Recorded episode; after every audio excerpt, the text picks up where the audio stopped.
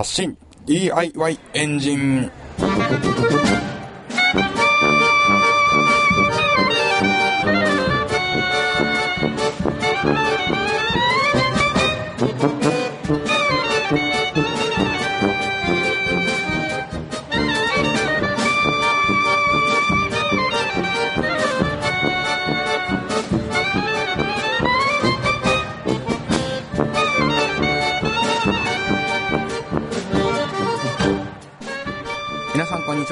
信 DIY エンジンエンジニアの寺野です。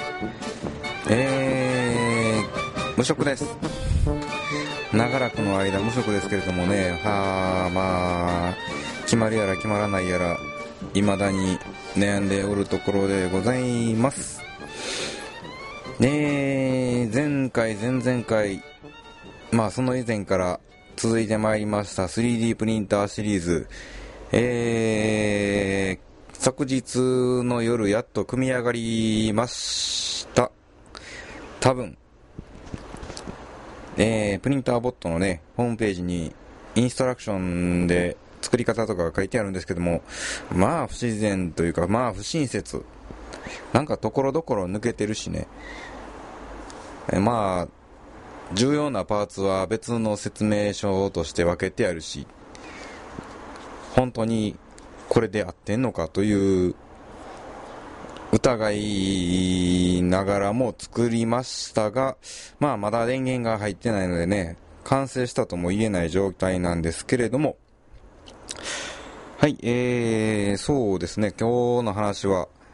3D プリンターのデータについてちょっと分かったので、お話ししようかなと思います。えー、っとね、3D プリンターで使えるというか、まあ私の買いましたプリンターボット、えー、LC バージョン2。ま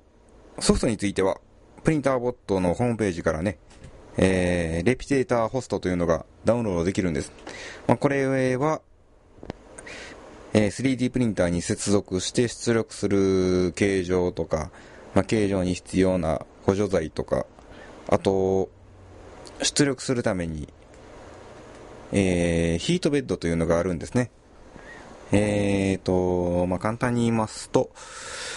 プラスチックを溶かして出して積んでいくんですけれども、まあ、それが冷えると、伸縮性がありますので、曲がってしまうんですね。まそれが曲がらないようにするためと、あと、乗せた後、すぐに冷えて、そのまま引っ張られていかないように、まあ、くっついたままにするための、ためとして、まあ、あのプリントする底を温めておこうと。なんか見たら、普通に、湯が沸かせるぐらいの温度にはなるみたいですね。えー、まあ、それがね、ヒートベッドという感じで、まあ、組み立てるときに、基板の方にそれを接続したんですけれども、まあ、それら一式を管理するためにレピテーターホストというのがあると。で、まあ、そこに、えー 3D の形状データを読み込ませなければいけないんですけれども、えー使えるデータというのが、えー G コードファイルと STL ファイルという2つのファイルしか、2つのファイルしかって言っていいんかな。まあ、2つのファイルが使えると。えー、そういうことなんですけれども、まあ、これが何のファイルかと、さっぱりわからんという感じなわけですね。で、まあ一応いろいろ調べまして、えー、まあ、G コードファイルの方はあんまり調べてないのかな。STL ファイルというのは、まあ、3D CAD 用の定義ファイルだと。で、まあ、えー、それを使うための 3D CAD のソフトから出力できるらしいんですけれども、えー、嬉しいことに私が昔つく使っていた、えー、メタセコイアという 3DCG 用のツールがあるんですね。まあ、だいぶ昔に使っていたものですね、まあ、大体、そうですね、こう、この辺りだったかな。えー、まあその頃は私はメタセコイアと動画という 3D アニメーション用のソフトを使いまして、いろいろ、いろいろ、うん、中二病全開状態だったわけですけれども、えー、そのソフトが使えるということもありまして、まあ、メタセコイヤーを使おうと思ったんですけれども、まあ、それが、まあ、プラグインとして、その出力、入力用の機能はプラグインとして、メタセコイヤに載ってると。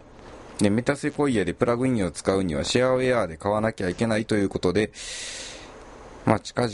支払って ID 取得しないとなという感じです。ちなみにメタセコイヤの ID は1つにつき5000円。まあそれで使い慣れたものがさらに使いやすく、さらに高機能になるというのであれば、まあ使うしかないなと。えー、そんな感じです。えー、で、G コードというのは何かと今調べますと、まあ、G コードって NC 基盤用のデータなんですね。まあ、さすが。なるほどね。そういうものも使えるわけですね。まあ、とりあえず私が使うには、STL ファイルになりそうですけれども、えー、ちょっと調べたところ STL にメタセコイアから無料でできなくもないのかなみたいな、そんな感じもしています。まあそれでもやっぱり手間考えると5000円払うべきだよねっていう感じもしますけれども。はい、という状態ですね。ちなみに買ってきたフィラメントが ABS かプラかまだ分かっていないので、その辺はいずれ判明すると思います。えー、あと、まあ話すことはいろいろあったりなかったり、まあ大体ないんですけども、3D プリンターもね、皆さん大体普及してきたので、買ってみてもいいんじゃないかというふうに思いますけれども、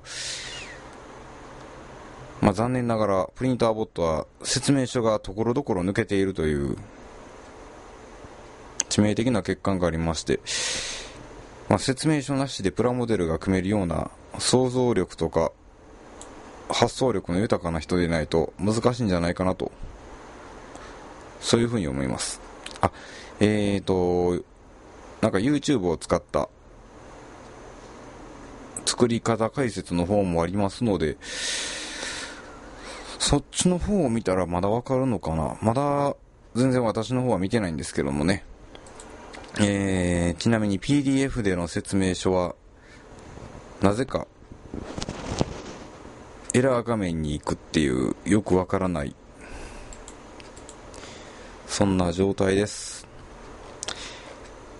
さあ、えー、そういえばなんかプリン、3D プリンターの、えーと、どこだったかな？2X を作ってる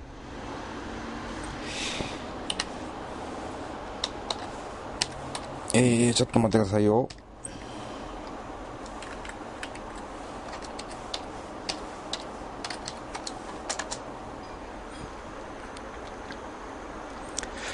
ああ、思い出した思い出した。というか、分かった。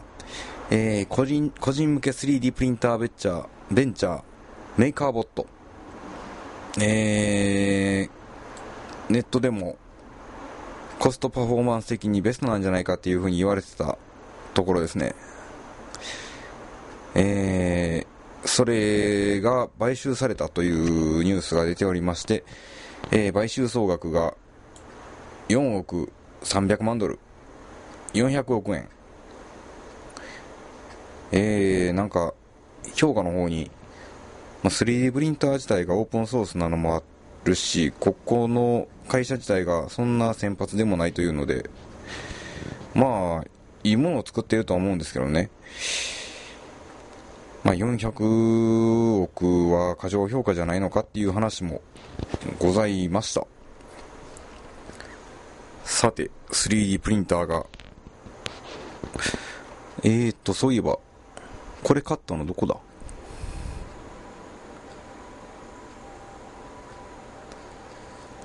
ス、ストラタシス？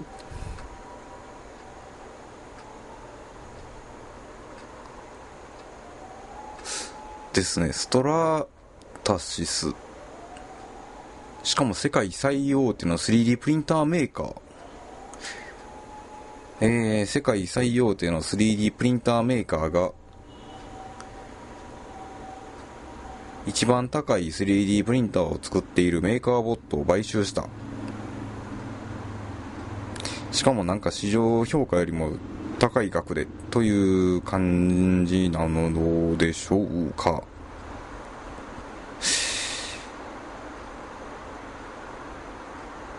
うーん、もしかしてなんか 3D プリンターはここ一強になっちゃうのかみたいな、そんな感じになりますね。あ、ストラタシスでやってますね。まあ、ここも一応アメリカの会社らしいんですが、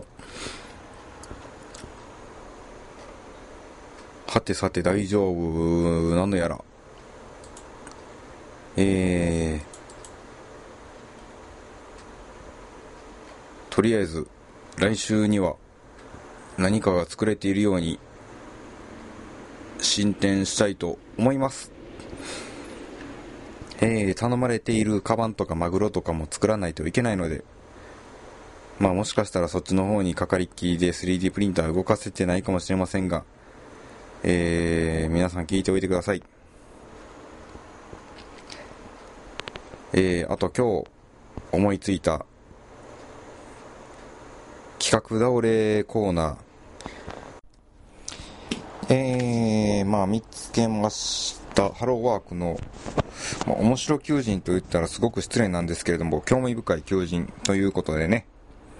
えーと、まあ、2件あるんですけれども、1件がマイクインターナショナル。株式会社マイクインターナショナル。えー、業務内容はというと、いろんな素材の玩具、雑貨、金属、FRP、ソフビ、木材、レジン等のヴィンテージ品を含む玩具雑貨の修理補修というね、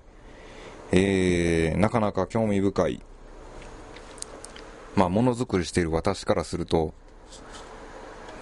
なんかこう、これすごく行きたいと思うんですけれども、えー、必要な経験等のところにね、FRP 経験者とあります。まあ、FRP っていうと、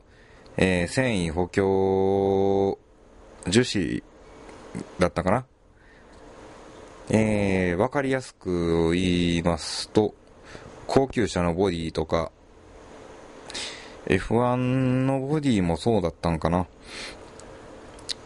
まあ、要は、えー、グラスール、ガラスを細く出して、それを折った繊維、繊維というか、まあ、布の、布じゃないか。その繊維を芯にして樹脂で固める。まあ、それをやるとすごく軽くて強い、えー、外形ができるという感じなんですけれども、すごく、すごくというかな、えー、割れたりすると補修がめんどくさくなるっていうことなんですけれども、まあ、残念ながら私はそれは経験はないと。えーと、車とか、あとカヌーとかですかね。軽くて強度が必要な部分に使われる、そういうものなんですけれども、まあ、残念ながら FRP を使ったことはないということで、えー、基本給が13万9000円から23万円、職務手当4万1000円から7万円、まあ、締めると、18万から30万ぐらいの給与。で、子供手当1人につき5000円。あ、でも、あのーボーナスについては書いてないので、なしみたいですね。うーん、なかなか面白い会社だと思うんですけれども、えー、このマイクインターナショナルホームページが http コロン www.luckybilliken.com あの、ラッキービリケンっていうと多分あのーナンバーの御堂筋のところにね、あの、ブックオフがあるんですけれども、その横の通りを行ったところに、フィギュアとか、っていうかもう看板に、タイガースのシャツを着たビリケンさんがいるんですけれども、でっかいビリケンさんが、確かそれがラッキービリケンだったと思うんですね。それ、だなと。はい。もう一件の方が、えー、株式会社、米朝事務所。業務内容、えー当社制作営業部門でのお仕事。落語会の企画制作、芸能人紹介業務、テレビ、ラジオ番組営業業務、20キロ程度の荷物移動あり。なんかよくわからないんですけどもね。えー、基本給20万から20万以上。ボーナスも何も書いてはいないですね。えー、会社の特徴、人間国宝桂米朝を筆頭に所属する米朝一門が全国市町村の文化事業に協力し、伝統芸能の上方落語を披露することにより、地域社会の活性に貢献している。えー、まあ、大阪の人には説明不要だと思います。まあ、ハローワークで米朝事務所が人を募集してるよと。まあ、そんなのを見つけたので、ぜひとも行きたいという方は、ハローワークから応募してみてはいかがでしょうか。というわけで、企画倒れのコーナー、来週、やらないと思います。はい。今週の発信 DIY エンジンはこの辺で、もしよかったら来週も聞いてください。ありがとうございました。